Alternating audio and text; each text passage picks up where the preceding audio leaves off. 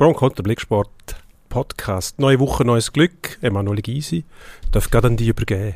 Herzlichen Dank, Dino Kessler. Das machen wir jetzt so mit diesen Vornehmen. Wir reden diese Woche über ja, allerhand aufregende Sachen. Zum einen geht ja die Skisaison los. Kommt einigermaßen überraschend, nachdem er im T-Shirt ins Büro gelaufen ist heute. Der FC Basel trifft im Krisengipfel auf FC Zürich. Der ein oder andere ehemalige grosse Basler Fußballer hat da seine eigene Meinung dazu. Und der Herr Gianninazzi an dieser Stelle schon Thema gewesen. Hat das Problem, aber kommt jetzt Hilfe über. Ja, das und mehr. Jetzt geht. Pro und Konter. Sportstreitgespräch mit Dino Kessler und Emanuel Gysi.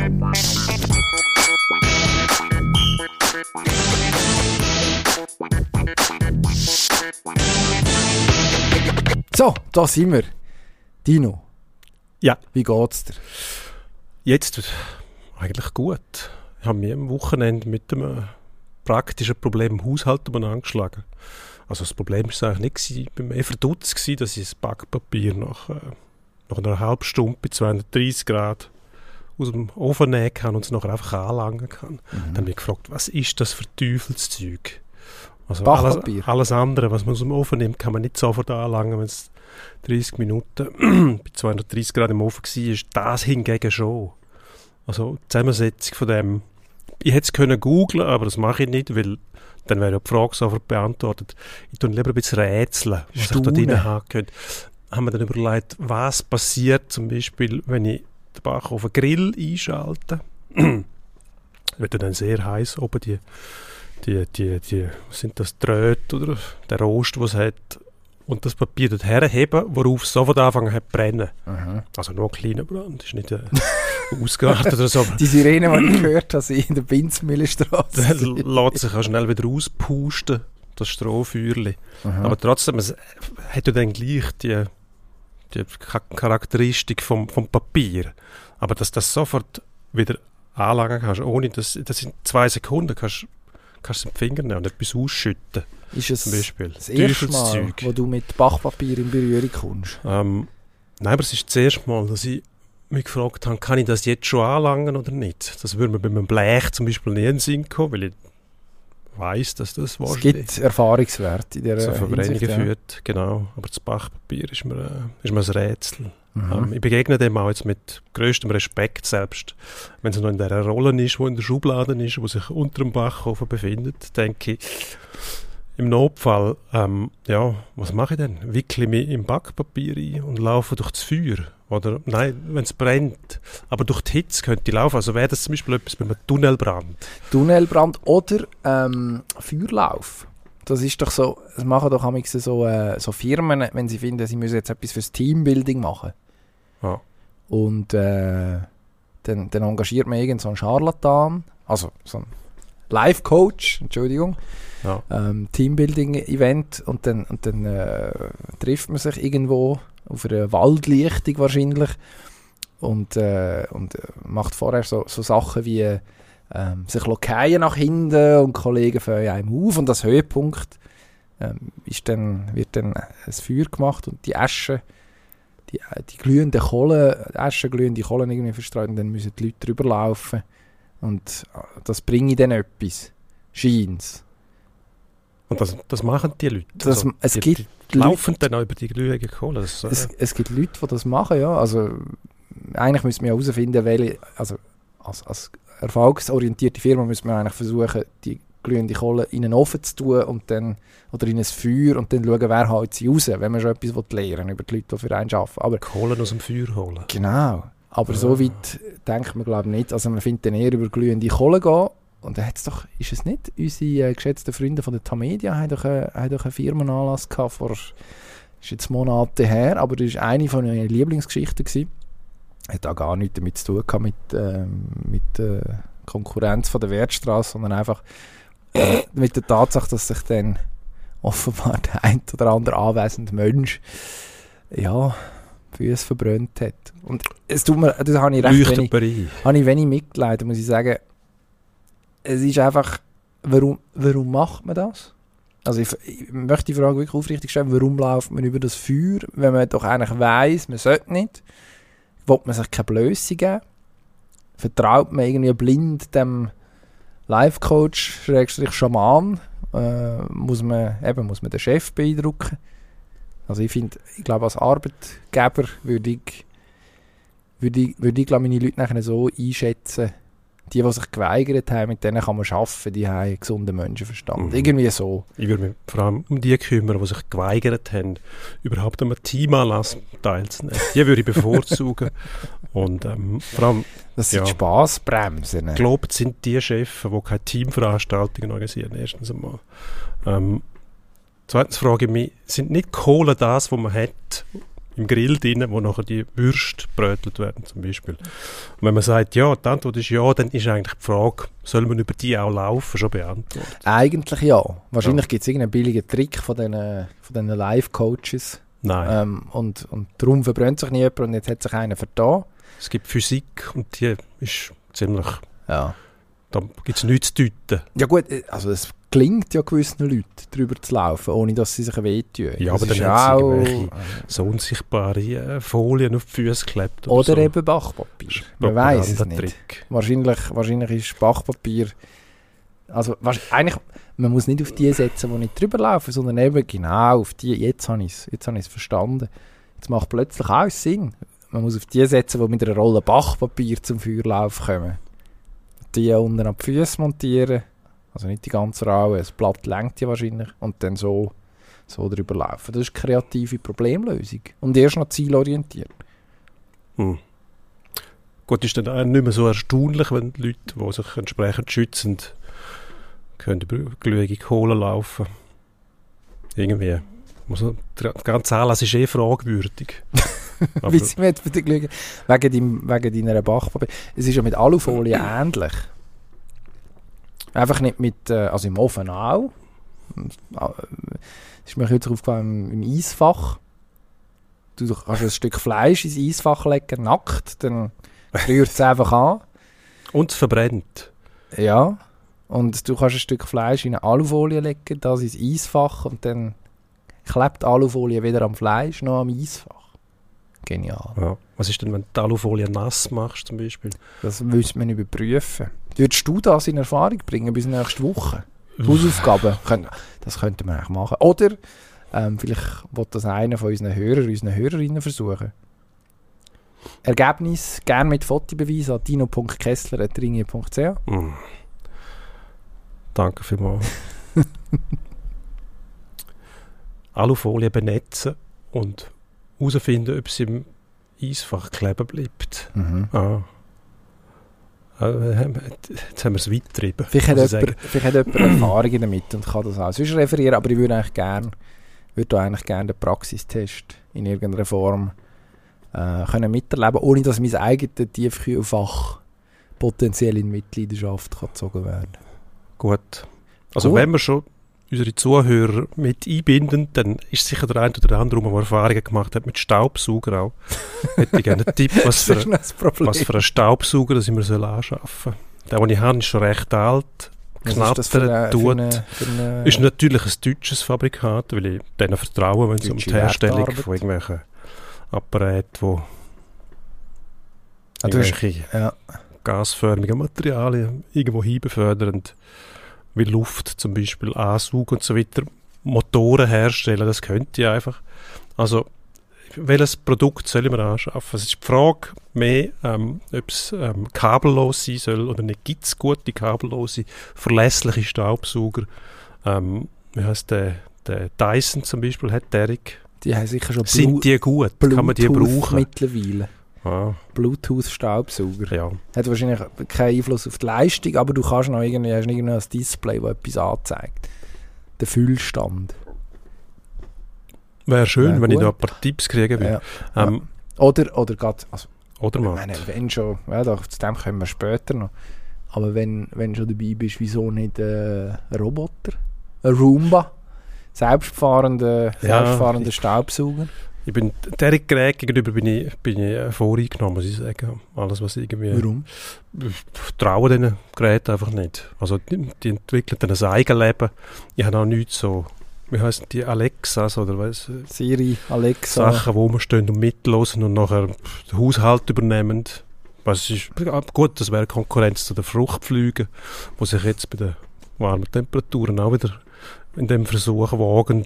Plötzlich mhm. sind die wieder da. Wo kommen die eigentlich her? Also plötzlich sind die überall. Ich kann zwar Essigfallen aufstellen und dann versaufen sie, aber es kommen das immer mehr. Recht. Das ist wie, ja, wenn sich die würden in Bachpapier einwickeln, bevor sie in die Essigfallen würden Nein, das wäre kritisch. Dann hätten sie eine Chance. Allerdings würde ich das hören, weil das Bachpapier, wenn man das, wenn man das zerknüllt. Ah, du meinst, die würden, wenn dieses Bachpapier ja. Vielleicht haben die ihr eigenes. Gut. Das, jetzt sind wir vom Thema abgekommen. Über was haben wir reden? Sport. Sport. Genau. Also gut.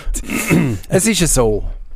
Härte, härte Break. Ähm, wer bis jetzt durchgehabt hat, soll auch noch ein bisschen belohnt werden. Es ist Fußball. Temperaturen aus verraten es. Äh, der Frühling kommt gleich. Am Donnerstag ähm, kommt es zu einer Art, äh, man sagt immer Klassiker.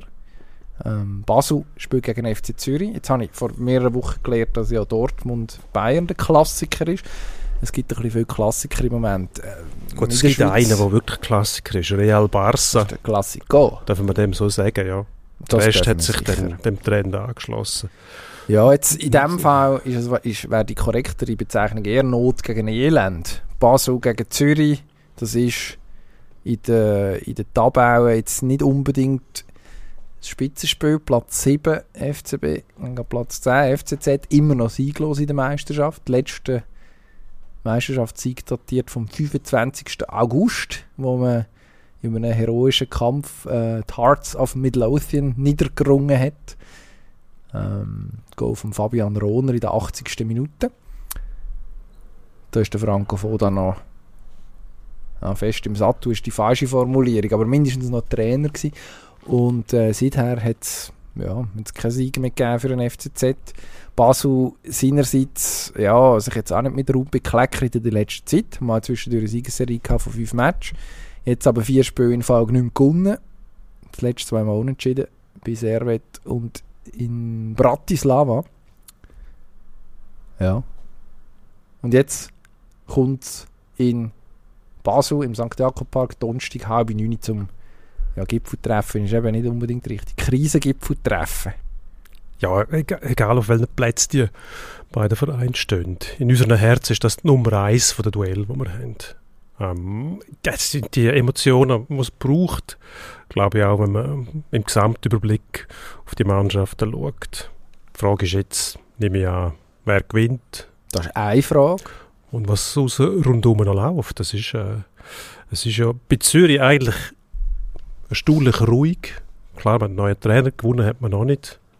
Nein, man hat den Bo Henriksen. Hat man schon das Goal geschossen? Dänischer, Übrigens. dänischer Fachmann. Äh, unter dem Bo Henriksen nil, nil. hat man noch kein Goal gemacht, weil man hat zum einen in Eindhoven fünf kassiert und ist so beschäftigt gewesen, hinter die einzufahren, dass wir vorne Käse können machen und äh, gegen IB hat man nur noch gespielt. Immerhin. Immerhin. Zuerst mal blutig stoppen und nachher weiter schauen. Das ist, das ist gegen da. Also man hat einen okayen Match gemacht, nach dem, was ich jetzt gesehen habe. Äh, der Herr Henriksen hat nach dem Spiel gesagt, man habe einen cleveren Match gemacht. Mhm. Was wahrscheinlich das ist, was man im Moment kann verlangen kann. Jetzt fällt äh, Mirlind Krieju wieder aus, nachdem er, glaube ich, erst gerade jetzt wieder so in die Mannschaft gerückt ist. Oberschenkelverletzung.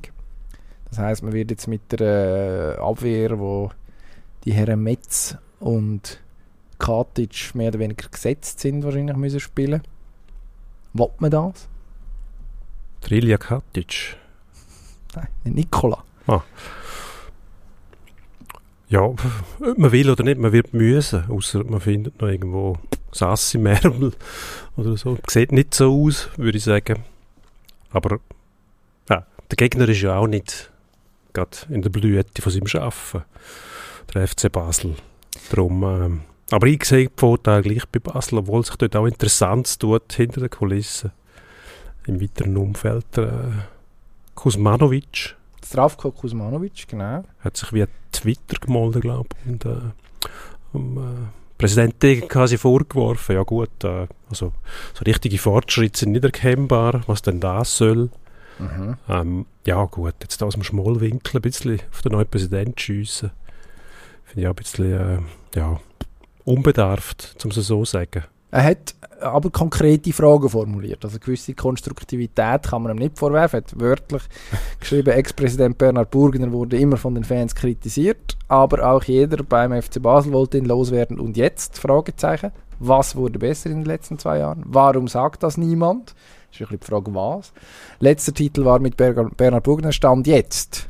FC Basel, siebter Tabellenplatz. Ja. Ähm, das ist ähm, mit sämtlichen Komma-Auslassungen ähm, der Originaltext. Gut, das ist ein Tweet. Es also ist ein Tweet. Nein, wir wollen jetzt da, da nicht äh, Stilkritik üben. Inhaltlich ist es klar. Also er hat im Grundsatz inhaltlich liegt er nicht falsch. Tabellarisch steht man nicht besser da als in der Ära Burgener. Hat ja. er insinuiert aber auch, dass es darüber hinaus nicht besser geworden ist. Die Frage ist, hat er recht? Gut, die eine Frage kann man relativ einfach beantworten, was sich verändert hat. Ja, der Burgener ist nicht mehr da, dafür ist jetzt der Degen da, das ist, hat sich verändert. Ähm, Gott, man muss ja auch irgendwie berücksichtigen, wenn man ähm, so eine Phase hat, wo so viel Turmoil ist auf dem Platz, hinter den Kulissen und es die Wechsel gibt, bis sich das wieder organisch zusammenfindet. Das benutze ich gerne, das Wort organisch. Organisch gewachsen, das kann man einfach so rausplappern und dann beeindruckt man wahrscheinlich die Leute auch organisch gewachsen. Tönt gut, was bedeutet das? Weiß ich nicht. Es ist einfach nicht künstlich hergestellt, sondern man lässt den Prozess gedeihen, wie es so schön heißt in der Teambildung auch. Ähm, Vielleicht mit einem Feuerlauf könnte man das noch ein bisschen beschleunigen. Boah. Unter Umständen, wenn man daran glaubt, ja. Auch die Verletzten, was es dann gibt, mit denen muss man einfach vorher rechnen. Ähm, Brandblasen, ja. Shootet sich wahrscheinlich nicht so einfach mit verbrannten Füßen. Ähm, aber so gut, man, so also das muss schon noch reifen beim FC Basel. Ich glaube auch, ich bin Fan von Alex Frey, muss ich ehrlich sagen. Schon als Spieler gewesen, muss ich ehrlich sagen, das ist auch so ein Floskel. Ja, aber ist doch ausnahmsweise mal ehrlich. Wenn also, sonst lügst du uns, also mich und unsere Hörer eigentlich Woche für Woche an, eiskalt. No. Aber jetzt bitte, so nicht. bitte ehrlich. Ja. Nein, ich denke auch, dass der Alex Frey typisch mit Ecken und Kanten. Charisma hat er, also ist einer, ja, da hast du Respekt vor dem und der vor dir hersteht. Aber finde ich gut. Und äh, ich bin sicher, dass das auch gut kommt. Es braucht einfach ein bisschen Zeit, ja, das muss ähm, organisch wachsen dort in dem Basel.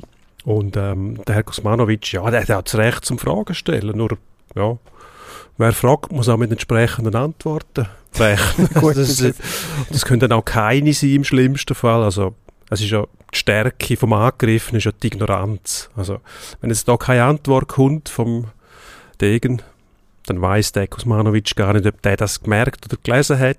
Pflege ich selber auch die Taktik, einfach sich nicht melden, das ist doch gut, dann weiß der andere nicht, dann hockt er mit seinem Zorn allein irgendwo und weiß nicht, habe ich jetzt den getroffen oder nicht. Wunderbar, würde ich darum auch keine Antwort geben darauf. Aber wir können es ja machen, weil wir nicht direkt angegriffen worden sind. Ja, ja ja, Klar, also, unter dem Strich ist es bis jetzt noch nicht viel besser geworden, aber das kann ja noch kommen. Also wir sind im Jahr 1, oder? Zwei. Schon zwei, zwei ganze Saisons, nicht? Also oder? jetzt die, die zweite Saison läuft. Die zweite Saison läuft. Ja. Also, ja. Aber zweite die ist noch jung. Auch ja, so jung, wie sie mal war, stimmt, aber jetzt, das, wir haben einen Ausflug in die Semantik und das lassen wir. Das lassen wir wirklich bleiben.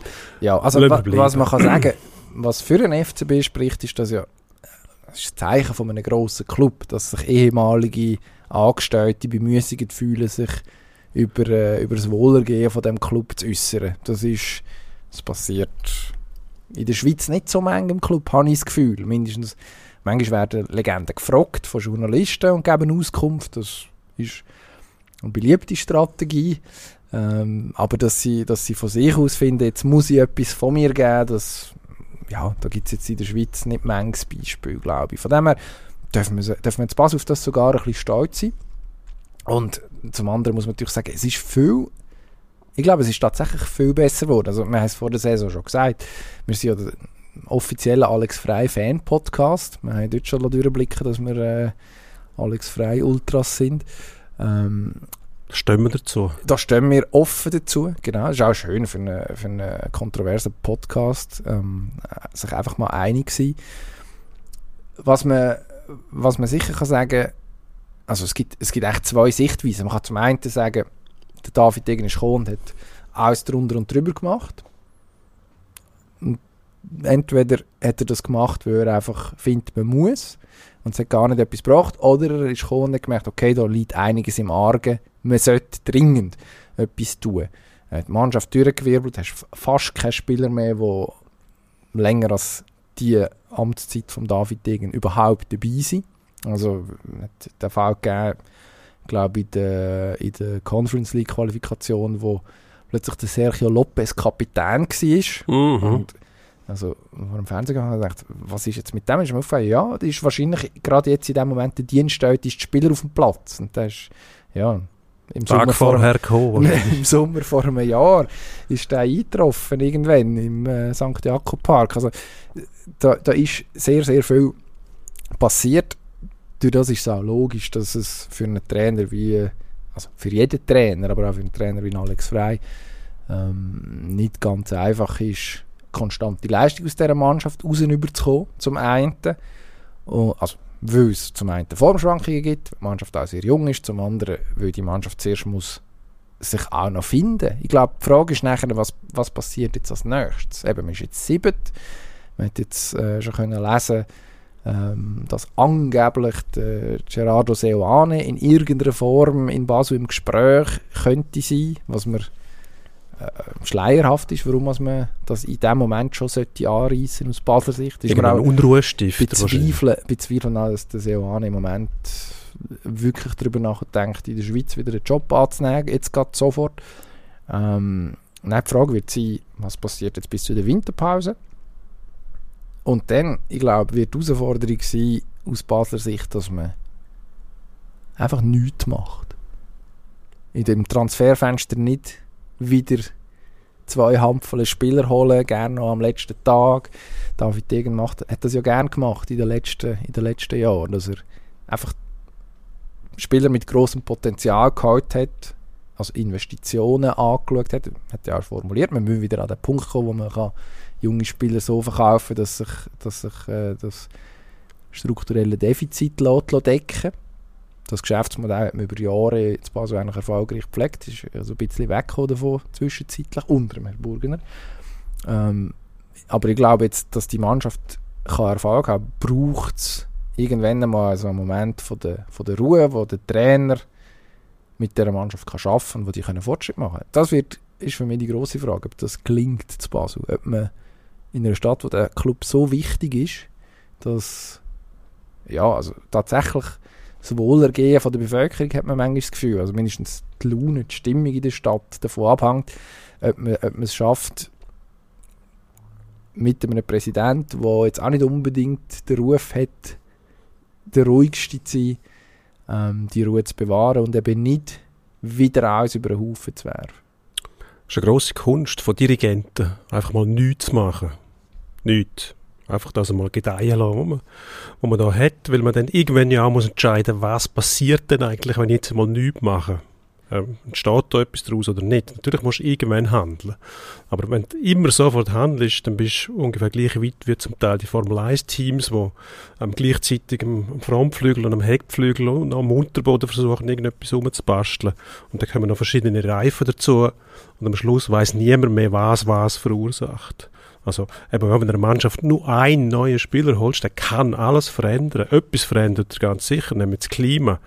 Das muss nicht immer zum Schlechten sein oder zum Guten, aber es ist Tatsache, dass sich etwas verändert. Jede Aktion hat auch eine Reaktion zur Folge. Und das ist auch eine, eine wunderbare Phrasendrescherei, ja, also, wo man einfach könnte bleiben kann. Heute bin ich, man kann einiges lernen von dir. Du bist ja so ein wandelnder Kalenderspruch. Ja, ja, genau. Automat, so. Ja, wäre eigentlich noch, wäre das, nein, wäre kein Geschäftsmodell, kann man heute gratis auf dem Internet ja, du kannst überall so, beziehen. Also, die, die ja, was kannst du machen, ist so einen Instagram-Kanal aufmachen, wo, so, lieber nicht. wo so, äh, so Stockfotos nimmst, irgendwie so Landschaften spektakulär oder so und dann so einen Satz dazu.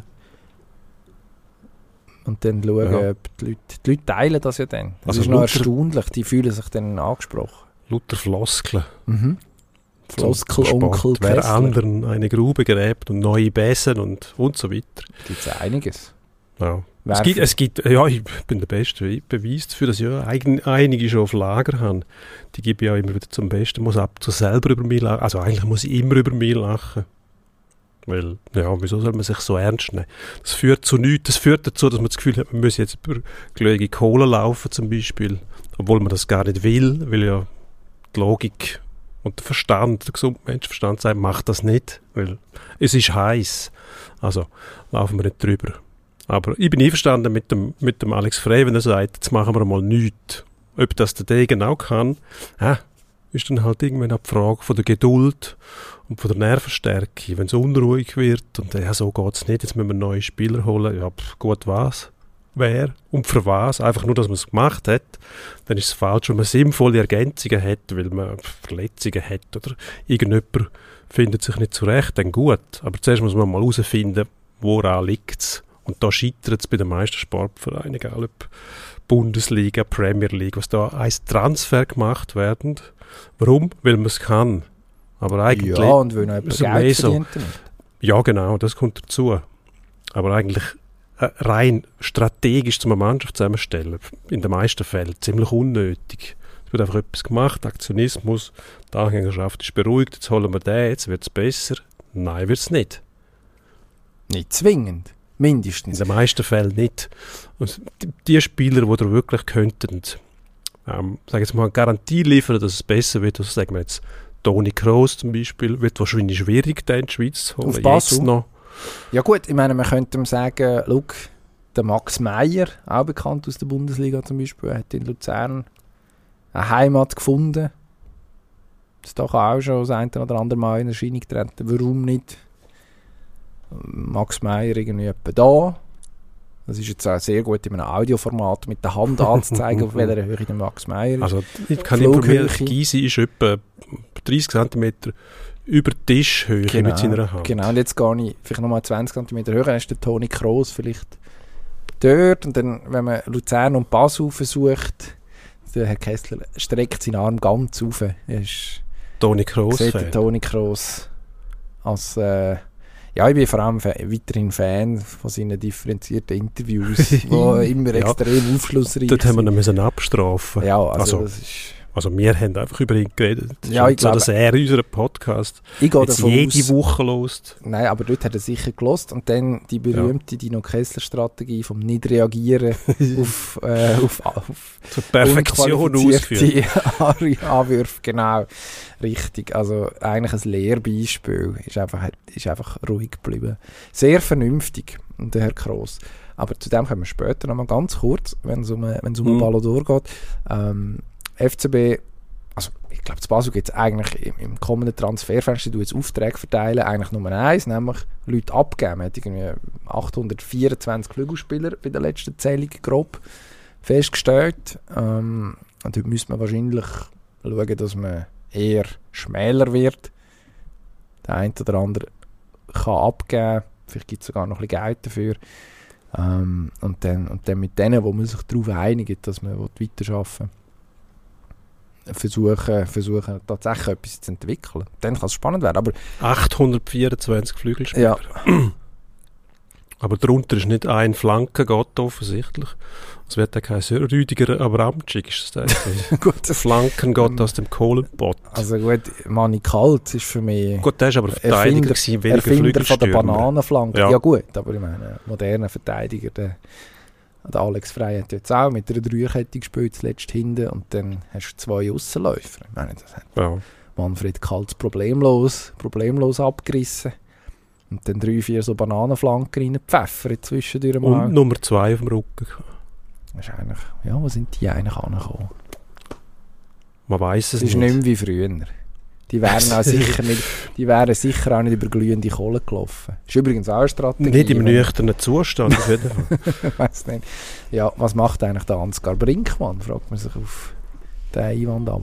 Was macht er? Weiss es Wissen nicht. wir das? Müssen wir googlen. Ich habe herausgefunden, Wieder eine Frage, die wir nicht beantworten der, können. Ein bisschen unangenehm herausgefunden, was der Tim Wiese eigentlich macht. Das ist der wrestlende Ex-Goalie von Werder Bremen. Genau, wo... Ähm, in Bremen, ja, Verbindungen nach Bremen regelmäßig gesehen wird, auch bei, bei einem, irgend so einem, was ist es, so einem Kiosk, der Paketabholservice anbietet, sich dort mit recht Schummrig. unangenehmen Leuten umtreibt. Äh, offenbar auch, nicht lustig, äh, solche, die sich im rechtsradikalen Milieu ähm, bewegen. Und jetzt hat sich äh, Werder Bremen tatsächlich bemüßigt gefühlt, sich vom Team Wiese zu distanzieren. Ähm, da ist ja ab und zu wieder irgendwelche Legenden Anlässe auftreten. Ähm, wo man, für, man hat offenbar tatsächlich schon mal mit dem Gespräch gesucht und dann haben gesagt, ja, sie gehen uns nichts. Und ja, scheinbar gibt es da ein paar stadtbekannte Ewiggestrige, die der Team Wiese sich mit ihnen umschlägt. Oder freundschaftlich verbunden ist. Umschlagen wäre ja eigentlich noch vernünftig, wenn man sich mit denen wieder umschlägt. Vielleicht aber nicht empfehlenswert. Für wen? Für die, die sich mit denen umschlagen. Ja, nein, eigentlich müsste man die...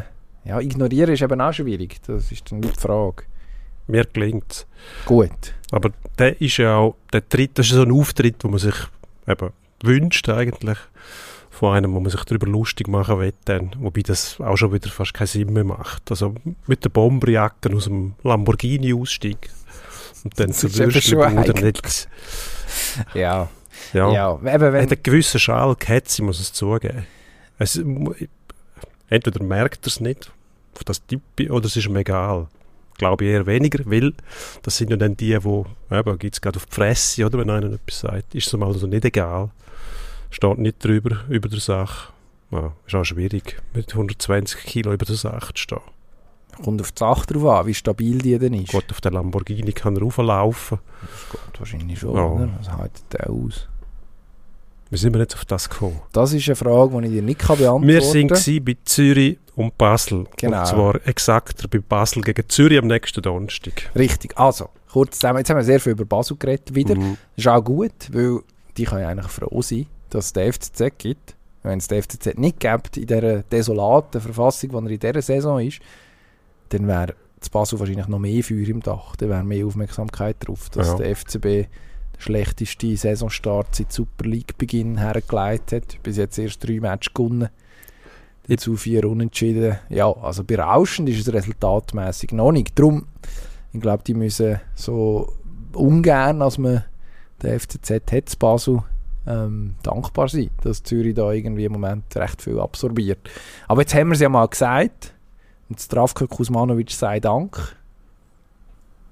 Und jetzt können wir weitermachen im Programm, würde ich sagen. Aber der Herr Kessler ist abgelenkt. Ich glaube, er beantwortet irgendeine E-Mail oder so.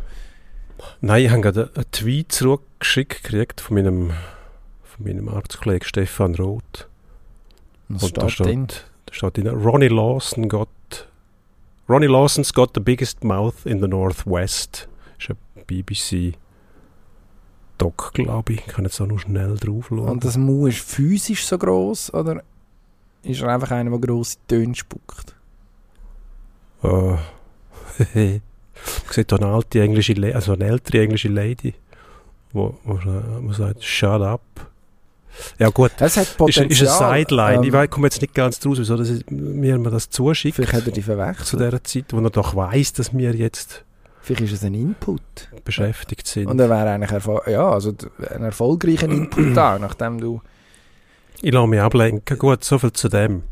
Gut. Ähm, also, Basel, Zürich, look, es ist schwierig. Es ist, es, ist, es ist schwierig, zum da, zum da weiter zu sagen.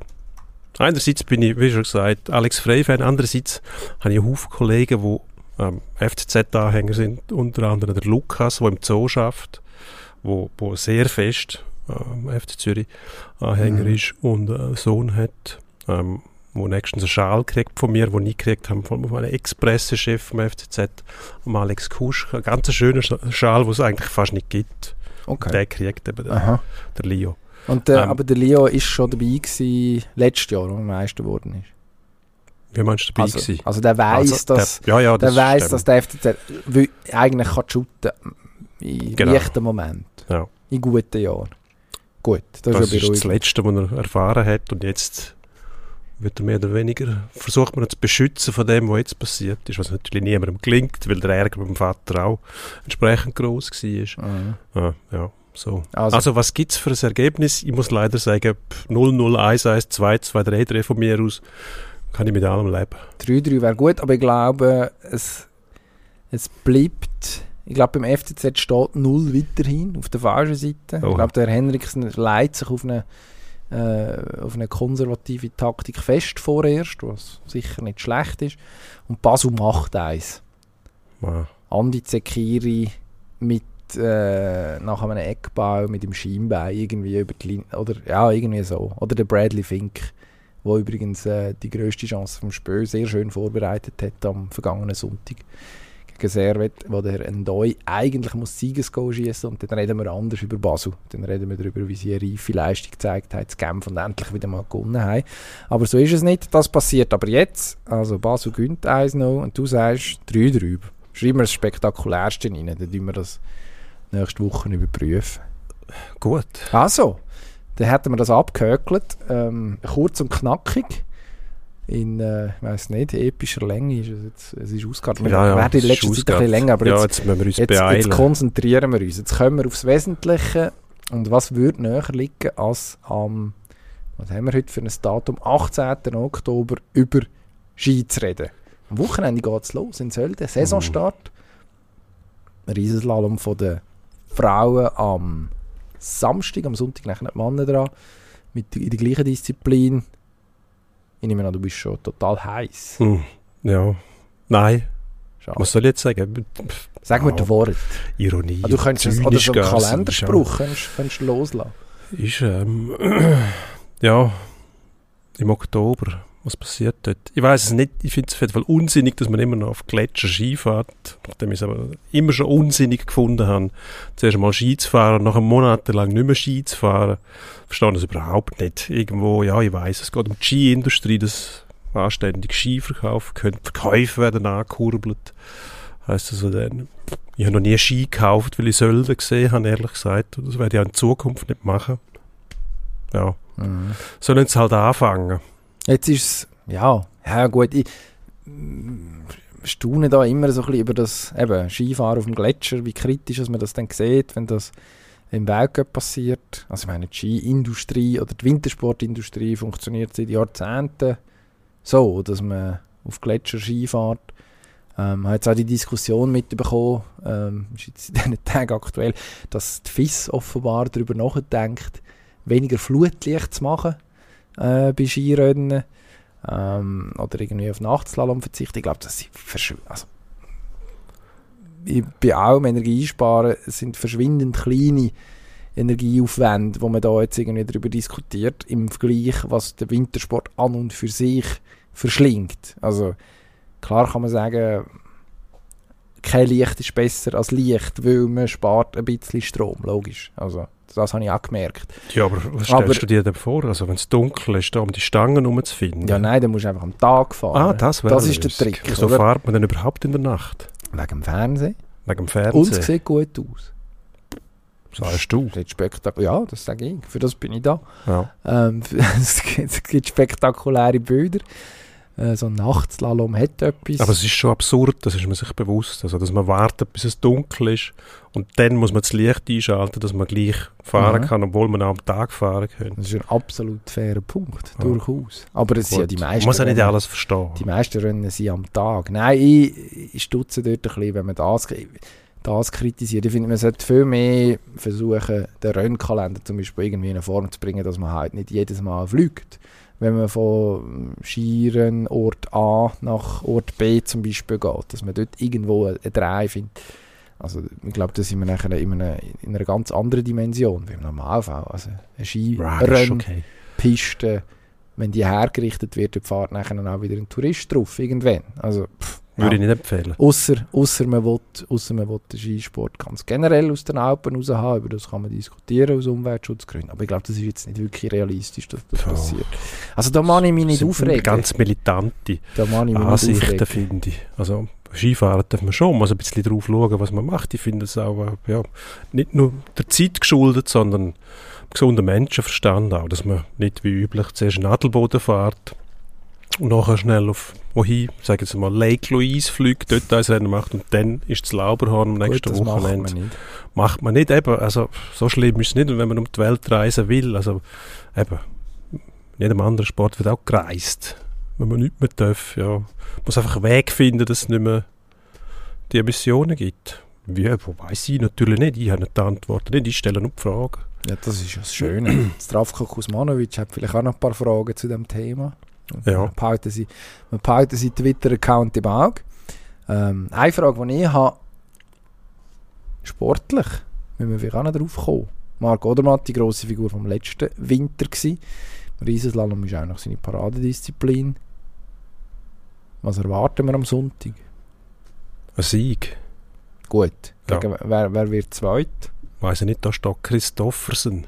das ist ein Kandidat, der hat drei, äh, drei von den letzten zwei, ja genau, zwei von den letzten drei Riesenslalom gewonnen. Hat äh, mit unserem Kollegen Marcel W. Perren äh, geschwätzt in den letzten Tagen, also ich.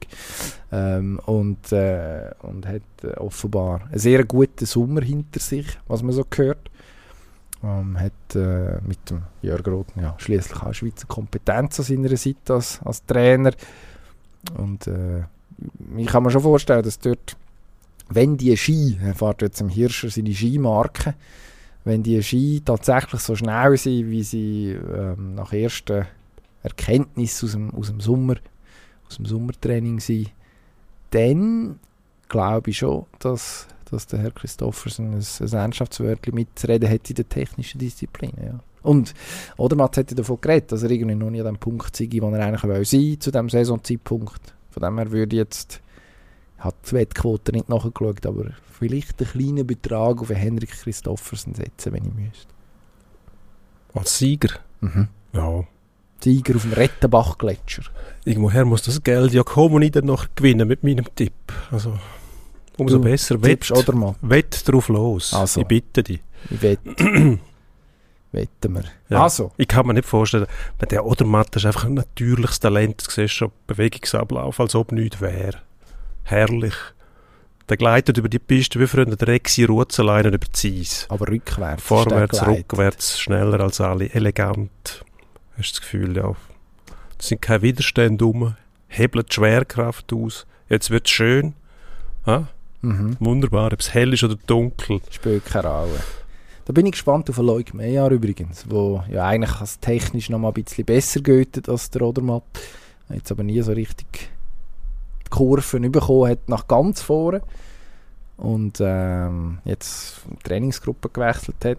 Er fährt jetzt äh, bei den, bei den Slalomfahrern eher mit, ähm, weil die Riesengruppe eher speedorientiert war. und äh, ja, nein, dort sind auch eigentlich eher noch Richtung Speed-Disziplinen gegangen. Ich bin gespannt, ob das hilft, sein Potenzial auszuschöpfen. Plötzlich haben wir dann zwei so Fahrer, die ganz, ganz vorne mitfahren können. Wäre ja auch nicht so schlecht. Was würdest du eigentlich für eine Disziplin wären, wenn du wüsstest, äh, du jetzt die müsstest entscheiden, ja gut, ich steige jetzt in den Weltcup.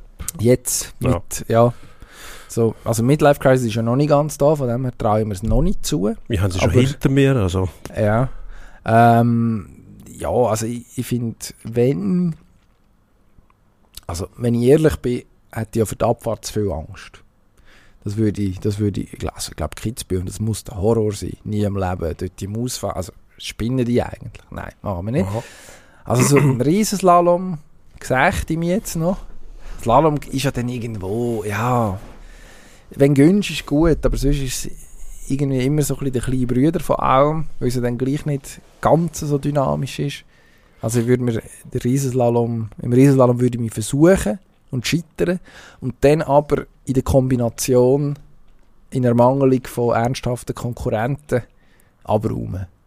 Oder vielleicht noch ein Parallelevent oder so. Parallelevent? Ja, Parallelevent wäre wahrscheinlich, wäre wahrscheinlich, also sehe ich mich als heißer Kandidat. Weil die, die es richtig machen, dann sagen, ja gut, wir konzentrieren uns auf nächste Wochenende und ich würde dann dort sozusagen die Brösmel einsammeln. Und als hochdekorierter Parallelspezialist dann äh, in die Annalen vom, vom Skiweltcup eingehen. Und ja. du? Und wir halten mit an Paul Accola, der gesagt hat, geradeaus runterfahren kann jeder, hat er nachher auch bewiesen. Ähm, nein, Slalom für mich ganz klar der Favorit seit dem Piero Gross, auch wenn du sagst, Slalom ist der kleine Bruder von allem. Piero Gross. Und zwar in seinem Stil auch, was heute schwierig ist. Früher hat man die Stangen einfach können abräumen und dann ist man wie in der Abfahrt eigentlich mehr oder weniger geradeaus gefahren. Der Stangenwald schon vor einem unten im Zielgelände angekommen. Und Piero Gross, die Brille hat er schon nach dem zweiten Tor verloren. oder sie sich vom Gesicht gerissen. Herrliche Bilder. Darum, Slalom ist für mich eigentlich immer so ein bisschen das Erstaunlichste gewesen. Weil ich auch nie ganz durchgesehen habe. Ja, da stehen rechts und links einmal auch noch rote und blaue Stangen dass die dann wüssten, was durch müssen. Da gibt es immer noch eine Banane. Eine Banane. Gibt so die Torkombination, wo sie ja. dann so zweimal aussen durchfahren, die Banane. Das, das, an dem ja. habe ich Freude.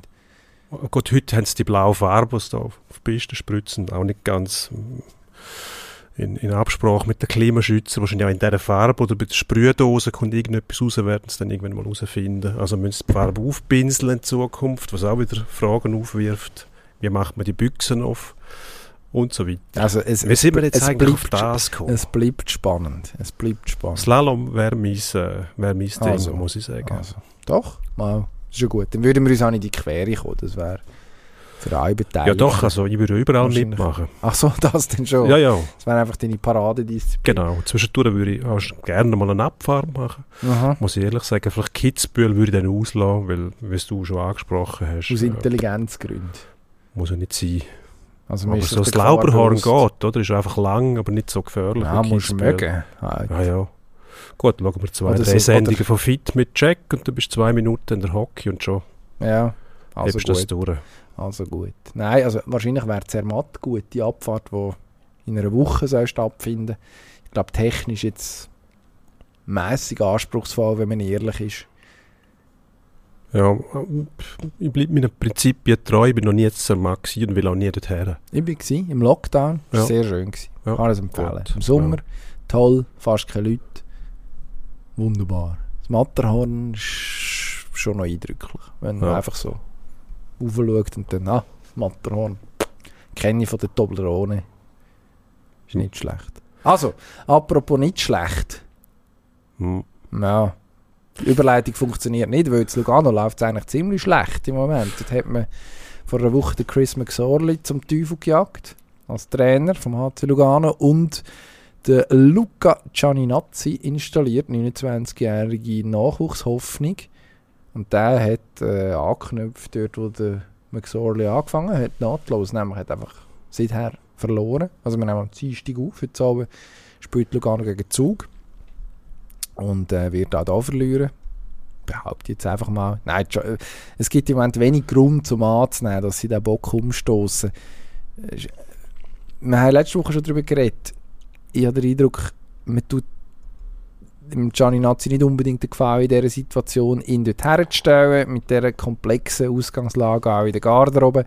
Jetzt hat man gemerkt, das funktioniert irgendwie nicht ganz so, wie es sollte. Hat einen Assistenztrainer gehabt, der ganz viel Erfahrung hat mit dem Matti Alatalo, bestens bekannt in der Schweiz, lange Zeit zum Beispiel in der Organisation vom ZSC verbracht.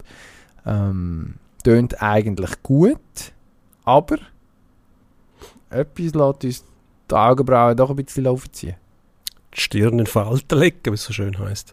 Ja, eben die Kombo Vater-Sohn, das ist eigentlich nie eine gute Idee. Also man muss Im sagen, Umfeld im von, von einer Leistungskultur, ja. Im HC Lugano spielt auch noch ein Verteidiger mit dem Nachnamen Anatalo, der Santer Jalatalo, mittlerweile Schweizer Nationalverteidiger. Genau, einer der Leader in dieser Mannschaft. Also, jetzt Vater und Sohn Würde ich nicht im machen. gleichen Team. Ja, aus mehrfacher eigener Erfahrung, dass das nicht funktioniert, weil das weckt Emotionen bei allen anderen, die eigentlich kaum mal gut sein können. Also da muss ein riesiges Glück haben. Ähm, egal wie sich der Alatalo Senior verhaltet, äh, der Verdacht, dass er seinen Sohn bevorzugt oder sogar benachteiligt, was mindestens so schlimm ist, ähm, der kommt auf, der kommt automatisch auf. Weil du hast eh immer Emotionen in einer Mannschaft, weißt ja du auch. Also egal, ob das im Sport ist oder sonst wo, es bewegt sich einfach irgendetwas, das ist völlig unnötig, weil ohne Not. Ähm, man hätte dem Gianninazzi gescheiter, ganz ein erfahrener Mann, ja, aber einer, der Ecken und Kanten hat.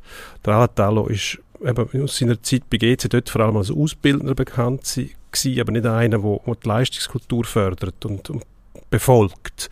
Das kannst du ja machen beim Nachwuchs in einer so Hybridlösung, wo man beides ein bisschen im Auge hat, das Resultat aber dann eigentlich keine Rolle spielt. Aber in Lugano spielt das sehr wohl eine Rolle. Und eben, wenn das eigentlich alles schon bekannt ist, gut, es trägt alle Anzeichen davon, dass der Tunnel niemand mehr weiß, um was es eigentlich geht. Und das ist irgendwo durch auch verständlich, nach so sind das 16 Saisons jetzt oder, oder 15 Saisons, wo, wo einfach eigentlich nicht mehr viel zusammenpasst dort. Man hat es mit allen möglichen Arten von Trainern versucht.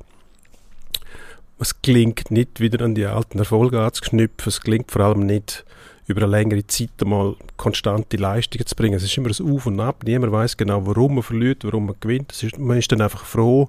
Und ja, jetzt im Moment hat man das Gefühl, wenn der Mikko Koskinen im Goal ist, hat man natürlich eine bessere Chance zu gewinnen, als wenn er nicht im Goal steht. Ähm, das gelingt da zwischendurch, haben hervorragende Spiel gezeigt, zum Beispiel im Biel. Ähm, man sagen muss, pff, ja, so eine Spitzenmannschaft geschlagen, relativ diskussionslos.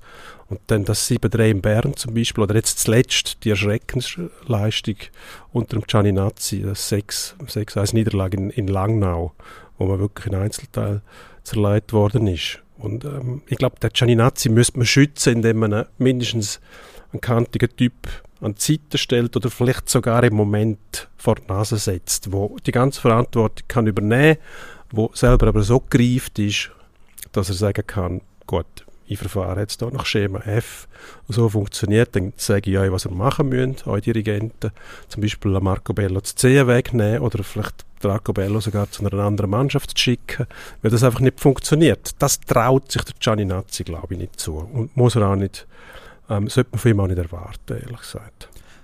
Jetzt ist ein bisschen, also für mich stellt sich eigentlich eine Frage. Du hast die familiären Band angesprochen. Meine, am Schluss reden wir von einem Assistenztrainer. Das finde ich, das finde ich erstaunlich, dass man schon so viel Hoffnung und so viel Gewicht auch wieder leitet auf, auf diese Position. Also das, jetzt hat man vor einer Woche einen neuen Trainer präsentiert, der hat sich jetzt nicht gerade das äh, Wiedergänger von Julian Nagelsmann erwiesen, dass er als, als Jungspund äh, aufkommt aus dem Nachwuchsbereich und, und gerade sich etabliert. Oder vielleicht auch, man muss nicht so weit suchen, im Kanton Tessin mit dem Luca Cereda hat es ähm, auch fünf, sechs Jahre älter gewesen damals, als er befördert worden ist. Aber ich glaube 36 war er, als er das Ambri übernommen hat. Ähm, als junger Trainer und sich dann aber relativ schnell einen Namen verschafft hat. Das gibt es jetzt mindestens mit Gianni Nazzi nach der ersten Woche nicht unbedingt Anzeichen dafür, dass es gelingt, das Ruder rumzureißen.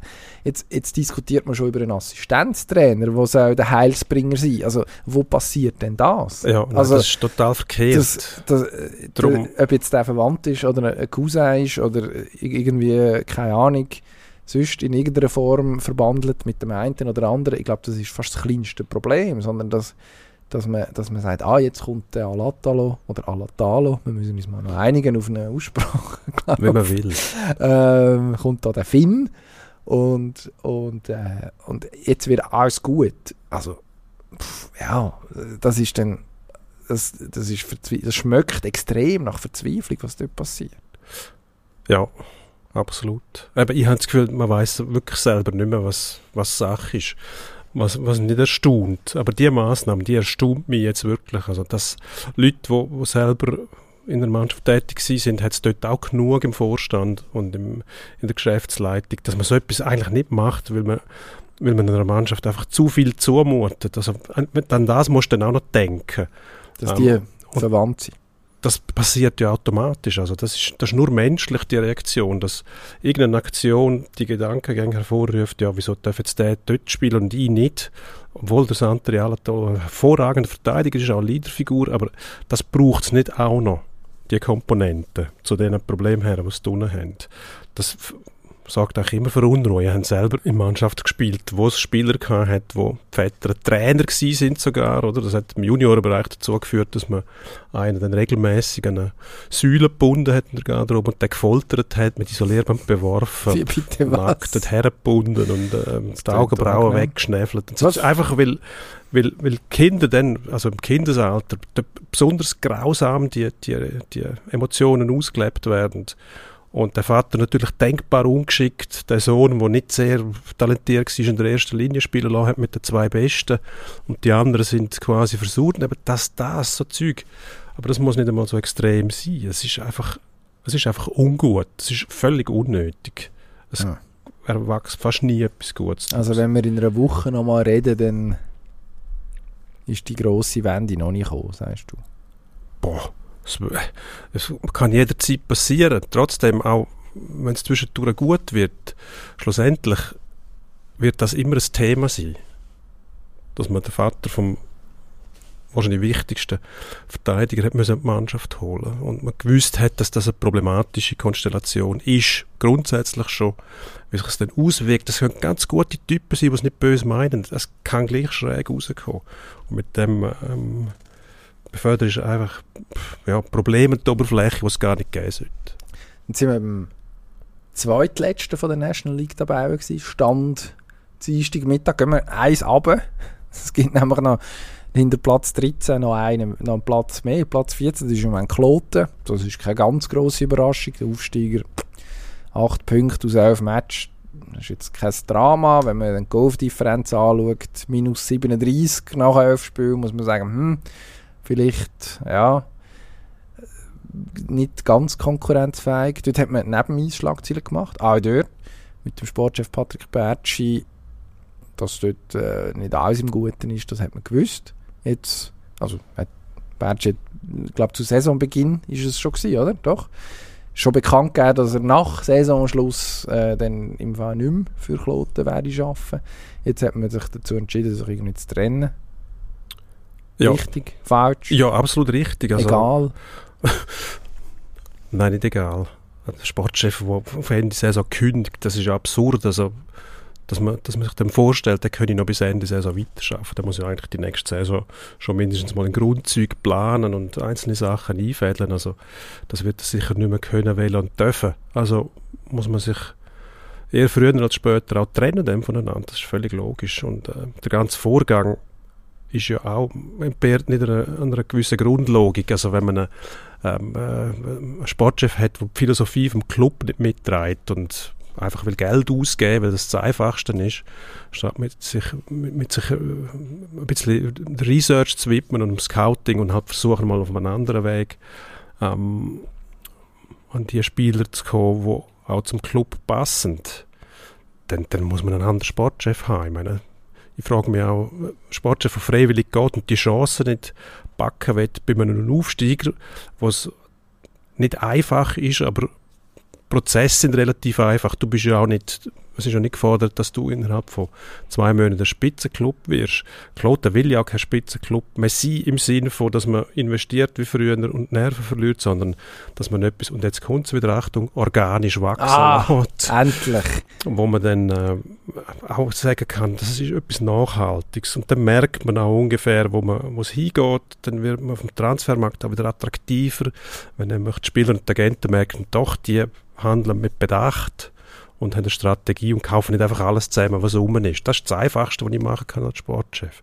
Ich sage, ja, jetzt muss ich den und den und den noch haben und der Club sagt, aber, ja, aber halt, wenn wir diese Leute jetzt holen, dann steigen die Erwartungen so weit, dass wir in Gefahr laufen, dass wir nachher eine einzige Enttäuschung sind. Also als Aufsteiger hast du es eh schwer. Und das Paradebeispiel sind die Lakers. Die haben das richtig gemacht, sind aufgestiegen, haben zuerst mal gewartet, haben mit einem guten Trainer etwas eingefädelt, dass nämlich konkurrenzfähig werden.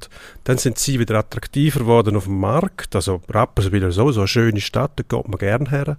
Und wenn der Club auch noch eben die Anzeichen verraten, dass man gut schafft. Und das wird auch bei Kloten passieren, dann kommt das automatisch wieder, dann muss man auch nicht Schmerzensgeld zahlen, weil die Spieler das Gefühl haben, oh gut, da bin ich aber nicht sicher, ob das gut kommt. Ich gehe dann gleich, weil der Lohn stimmt, äh, da rennst du ins Verderben. Und darum ist es gut, dass man sich getrennt hat von Patrick Bergi. Ich glaube, er hat sogar selber gekündigt, im Endeffekt dann, weil er gesagt hat, seine Wünsche werden nicht berücksichtigt, hat mit, mit dem Kopf durch die Wand wählen und schlussendlich musst du dann sagen, holen wir jemand anderen. Ja, also, ich meine, jetzt Kloten, der Trainer hat man den gleichen wie Rappi, also von dem her, eigentlich versucht man ja, oder hat es so gewirkt, dass hat man versucht, ähm, dass die Schablonen eigentlich eins zu eins anzulegen. Jeff Tomlinson schon Rappi aufgecoacht und dann etabliert, bevor er hat müssen gehen dort. Ähm, jetzt in Kloten, ja, mehr oder weniger das Gleiche gemacht. Also das scheint zu funktionieren.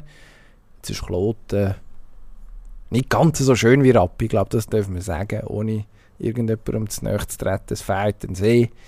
Ähm, und das Stadion ist irgendwo, irgendwo in einem Wald versteckt. Das ist, ich bin kürzlich das dort, ist gemein. bin kürzlich dort gewesen. Und äh, ja, also sagen wir mal so, den Fußmarsch habe ich jetzt nicht vermisst. Ähm, in der Swiss League Zeiten von mir hat sich Kloten wirklich nicht.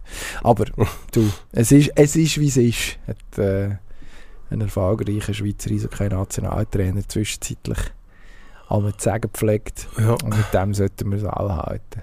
Also ähm, sind wir gespannt, wer kommt in Kloten. Weil, also mehr Geld wird, wird nicht angezaubert, nur weil jemand Neues kommt, höchstwahrscheinlich. Sprich, da ist weiterhin Kreativität gefragt. Ja, das ist auch eine Herausforderung und äh, eine Möglichkeit, nämlich mit gewitztem Vorgehen für Ergebnis zu sorgen, ohne dass man muss, äh, das Portemonnaie allzu weit öffnen Sehr gut. Gewitzt ist ein gutes Stichwort für das nächste, Ah, letzte Thema, das wir ein schön. bisschen ausführlicher besprechen Der Ballon d'Or, der ist am äh, Montagabend vergeben worden und gewitzt hat der Karim Benzema ausgesehen mit der Mhm. äh, Brille, die er sich aufgesetzt hat für die äh, Siegerehrung. Ähm, so eine schmalrandige, äh, im Moment offenbar in Mode sich befindende ähm, Brille. Man kann darüber streiten, ob das schön ist oder nicht. Ähm, aber Benzema, Fußballer von der letzten Saison, ist es ja mittlerweile, Ballon d'Or. Ja, liegt wahrscheinlich auf der Hand, dass, dass man ihn gewählt hat. Ist äh, tatsächlich ein Spieler, der Kurve bekommen hat, nachdem er es in Madrid, wo er erstaunlicherweise immer noch spielt, ähm, irgendwie geschafft hat, wieder, wieder, äh, wieder auf, auf tatsächlich Weltklasse-Level zu kommen. Also zwischenzeitlich hat man ja ausgebaut dort. Ähm, jetzt hat man ihn wieder gern und es zeigt, man vergisst recht schnell. Ja, sowieso bei den Fußballern, oder? Da ist schon irgendwie das Gefühl, dass die sich alles erlauben können und das auch versuchen. Wenn man links, rechts und in der Mitte sieht, verschiedene Schlagzeilen, wo man jetzt nicht mehr darauf eingehen Benzema wegen einem Erpressungsversuch Versuch. zumindest einmal Ma Mathieu, verknurrt. Mathieu Valbuena ist damals der Nationalmannschaftskollege von ihm, Ja. genau, wo er an beteiligt war bei der Erpressung. Also Sehr sympathisch. Also Ja, er ist auf das, das aber noch aus der Nationalmannschaft geflogen für lange Zeit. Zu Recht. Jetzt ist er aber wieder dabei. Dort? Jetzt ist er wieder dabei. Valbuena dafür nicht mehr. Also Ja. macht auch Sinn, ja. Also Verbrechen lohnt sich in dem Fall. Ich weiß nicht. Er sagen. hat wahrscheinlich niemand müssen erpressen, um den Ballon d'Or zu bekommen. Nein. Das kann man sagen. Ja, ich schaue dem auch gerne zu. Also, das ist Stürmer unheimlich raffiniert und jedes Mal, wenn der Ball zu dem kommt, hast du das Gefühl, der kann von überall das Goal schiessen. Ja, also er hat, äh, hast du das Gefühl, eigenhändig, eigenhändig Real letzte Saison ähm, in der Champions League zum Titel geschossen. Ja. Ist jetzt nicht, äh, ja, das ist immer, immer wenn es eng geworden Ja, ja, ist, hat man, hat man dem- dem Benzema den Ball gegeben und Darum hat hat das er dann auch den- organisiert. Der goldige Ball gewonnen am Schluss. Aber da haben wir schon Richtig. Vini Junior zum Beispiel durch das linke Couloir gepflügt ist, während er dort vernascht. Einer von Man City, der gemeint hat, der muss den Ball stoppen, was er Das aber ist nicht eine sehr gemacht schöne hat. Szene gewesen, aber ich könnte jetzt nicht mehr sagen. Ist der Fernandinho? Fernandinho? Ja. glaube ich, hat müssen rein für den, ist der Walker, nein, der Walker ist eh verletzt gewesen. Dann hat irgendein Engländer noch hat's dann hinten rechts laufen lassen, wo von Anfang an gemerkt hast, oh, das wird irgendwann es dort zu einer ganz schlimmen Situation für die Engländer. Und der hat sich dann aber auswechseln lassen, weil er wahrscheinlich gemerkt hat, jetzt habe ich zweimal Glück gehabt, das dritte Mal geht es schief. Dann ist der Fernandinho gekommen und Und der Vinicius Junior. hat dann den Ball durchgelassen. Und der Fernandinho eben auch zwischen dabei. Und der andere ist dann schneller gewesen, weil der schneller ist als fast alles, was sich bewegen kann. Und Goal. Ja. Nein, aber meine. Real, muss man auch sagen. Also die sind, ich bin kein Real-Fan, aber die sind mir, sind mir dort ein bisschen ans Herz gewachsen, weil sie hintereinander alles ausgeschaltet haben, was eigentlich favorisiert war. Am Unter anderem im Halbfinale, Manchester City. wo Wo? jetzt, gestern, am Montag, Ja. zur besten Mannschaft von Genau. der Saison gewählt worden ist. Von der letzten Saison, muss Also, man sagen. Genau. Das ist von so Saison, etwas Absurdes. wo ja. sie im Champions League Halbfinale gegen Real Madrid, wo nachher später die Champions League gewonnen hat, verloren haben. Also, Mhm. ich frage mich, die Auszeichnung für die beste Mannschaft von der letzten Saison müsste die, gut, es wäre dann ein bisschen eintönig, ja, aber würde auch Sinn ergeben. Also im Sinn von der Logik müsste man sagen, wer die Champions League gewinnt, ist wahrscheinlich die beste Mannschaft von der letzten Saison. Sehr. Es, es spricht Im viel Quervergleich dafür, einzelne Meister, dann wird es wieder schwierig. Da hat man den Direktvergleich. Aber wenn nicht immer alle gegen alle spielen können, selbst in einer aufgeblähten Champions League, ähm, schlussendlich der, der gewinnt, ist dann der Beste, da sind wir uns, glaube ich, alle einig. Also, Mhm. ja, Ja. Raum für Interpretation. Nein, eigentlich ist Bleibt es klar. eigentlich das ist nicht. völlig blödsinnig. Da muss ich ja dem Toni Kroos leider recht geben, der sich äh, im Stil von Zdravko Kuzmanovic auf Twitter zu Wort gemeldet hat und äh, mit einer gesunden Portion Sarkasmus äh, seiner Mannschaft dazu gratuliert hat, immerhin die drittbeste Mannschaft von, äh, ja, von der Welt zu sein. Ähm, ja, ein bisschen lustig. Und ähm, vielleicht muss man sich Gedanken machen, tatsächlich. Bei, bei der, was ist das, France Football, wo die, wo die Ehrung vergibt, wo ja auch dazu übergegangen ist, eben Fußballer vom Jahr nach Saison zu wählen, was eigentlich logisch ist, also oder irgendwo Sinn macht, dass man es innerhalb von einer Saison äh, versucht abzuhandeln durch das, aber dass die Wahl jetzt im Oktober stattfindet, man könnte auch dazu übergehen, zu sagen, man macht tatsächlich das Kalenderjahr dann äh, könnte man nämlich so die Kunstgriffe machen, dass man sagt, ja gut, die einen sind zwar äh, wahnsinnig, äh, wahnsinnig äh, stark in der Champions League, aber die sind in der Meisterschaft und in der Champions League jetzt im Herbst schon wieder, schon wieder auf Kurs, dann, dann könnte man sich da viel einfacher rausschwätzen. Also man tut sich da auch ohne Not, ohne Not eigentlich jetzt äh, ja, ein bisschen ins Abseits stellen, aber also völlige Absurdität und ja gut, es ist, es ist am Schluss ist es eine Wahl, es ist auch gleich. Also, man kommt, man kommt irgendeine Trophäe über wahrscheinlich als beste Mannschaft. Ähm, das erklärt sich, glaube damit, dass die Anzahl Nominierten äh, oder Preisträger, bin ich nicht sicher, auf jeden Fall hat Man City die meisten von denen gestellt in der entscheidenden Kategorie und dann äh, muss der Preis automatisch an die gehen. Aber vielleicht müsste man da über die Regeln nachdenken. Wäre eine Möglichkeit. Jemand erpressen, dass da mal nach, nachgezogen wird. Ja. Übrigens, Fun Fact: Karim Benzema, der zweitälteste ähm, Ballon d'Or-Preisträger in der Geschichte. Wer war der älteste? Gewesen? Der älteste, ähm, lass mich raten, der älteste Ballon d'Or, Oli Kahn. ich glaube, nie einen Ballon d'Or. Sir Stanley Matthews. 1956, das erste Mal überhaupt, wo der Preis vergeben worden ist. Ist noch mal ein bisschen älter gewesen. Benzema 34, jetzt dann gleich 35. Und äh, offensichtlich noch lange nicht fertig. Fertig sind wir, aber bald. Wir haben nur noch etwas vor uns. Endspurt.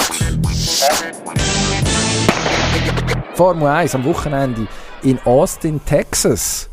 Da heisst es, Daumen drücken drücken. für den Schumi. Genau. Ja, man, man muss hoffen, dass, äh, wenn es ein deutscher Pilot erhalten bleibt, gehören für mich immer ein bisschen dazu. Formel 1 und die Deutschen, das ist einfach organisch zusammengewachsen, sagen wir es so. Und der Schumi soll bei Haas bleiben, braucht natürlich gute Ergebnisse, das ist klar, aber ich glaube, beim Schumi schaut man ein bisschen zu genau her. Der Rest interessiert nicht mehr, die WM ist entschieden. Also, was haben sie noch? Vier Rennen, die sie sich eigentlich schenken könnten. Ähm, aber die Frage tatsächlich, ob der Schumi in der Formel 1 bleibt oder nicht, die umtreibt uns noch. Was anfängt und nicht aufhört, ist die NBA-Saison. Was Ja. bringt uns diese Saison? Das können wir, also das anfängt, das ist sicher und äh, ziemlich sicher ist auch, dass Verlieren noch nie so schön war wie diese Saison. Victor Wembanyama heisst der Mann, der schuld ist an dem. Das ist ja, eines der grössten Talente in der Geschichte vom Basketball, sagt man. Ein Franzose, jetzt schon um die 2,20 Meter groß mit 18. Ähm, bewegt sich aber gleichzeitig extrem geschmeidig über, äh, über das Parkett. Also es ist wirklich eine Freude, dem zuzuschauen. Und in der NBA ist es so, wer die schlechteste Mannschaft ist, hat das Wahlrecht nachher ähm, im, im Draft im nächsten Sommer das beste Talent auszusuchen. Wird noch ein bisschen kompliziert durch das, dass man mittlerweile löselt, damit nicht wirklich äh, alle extra verlieren ähm, und dann auf den letzten Platz sozusagen ein Rennen gibt. Ähm, also es, es, gibt noch einen gewissen Zufallsfaktor, wer dann wirklich den First Overall Pick überkommt, aber es hilft, wenn man verliert. Es hat jetzt auch schon ein paar Mannschaften, die ja, ziemlich überzeugend angemeldet haben, ohne dass sie es gesagt hätten, aber ihre Transfers oder Nicht-Transfers sprechen Band, ähm, dass sie schon grosse Lust auf Herrn Wembanyama hätten. Ähm, Wembanyama äh, ist ja schwierig. Das sogenannte Jawbreaker oder wie wir auf Deutsch sagen, ein Zungenbrecher. Die Amerikaner sagen jetzt schon Wemby. Und äh, äh, LeBron James hat ihn als Alien bezeichnet. Also man wird da äh, Mittel und Weg finden, um den Namen ohne grosse äh, Probleme irgendwie über, über die Lippen zu bekommen. Janis Antetokounmpo zum Beispiel ist ja auch mittlerweile auch der Janis beim Amerikaner und alle sind glücklich. Bundesliga, mm. kein Zungenbrecher. Union Berlin auf Platz 1 im Moment in der Tabelle, trifft auf den VfL Bochum. Ja. Erster gegen Letzt nicht gut von den Urs Fischer. Wünschen es zwar nicht, aber für mich hat das so ein bisschen, wenn ich das gesehen habe, oh, das könnte jetzt der Moment sein, wo es so weit ist. Ähm, ja, Bochum gewinnt gegen Union. Tönt blöd, aber ja. Sicher nicht. Verliert. Wie viel Mal verliert Lugano diese Woche?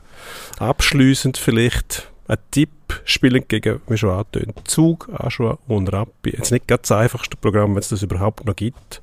Wenn man sich aussuchen könnte, sowieso nicht. Also. In der aktuellen Situation gibt es sicher keine einfache Spiel. Es gibt ja auch keine kleine mehr. Das wissen wir aus, aus äh, jahrelanger Erfahrung jetzt. Aber also, wenn ich Punktzahl muss sagen, ich glaube zwei. Also gegen Zug ist nichts zu holen.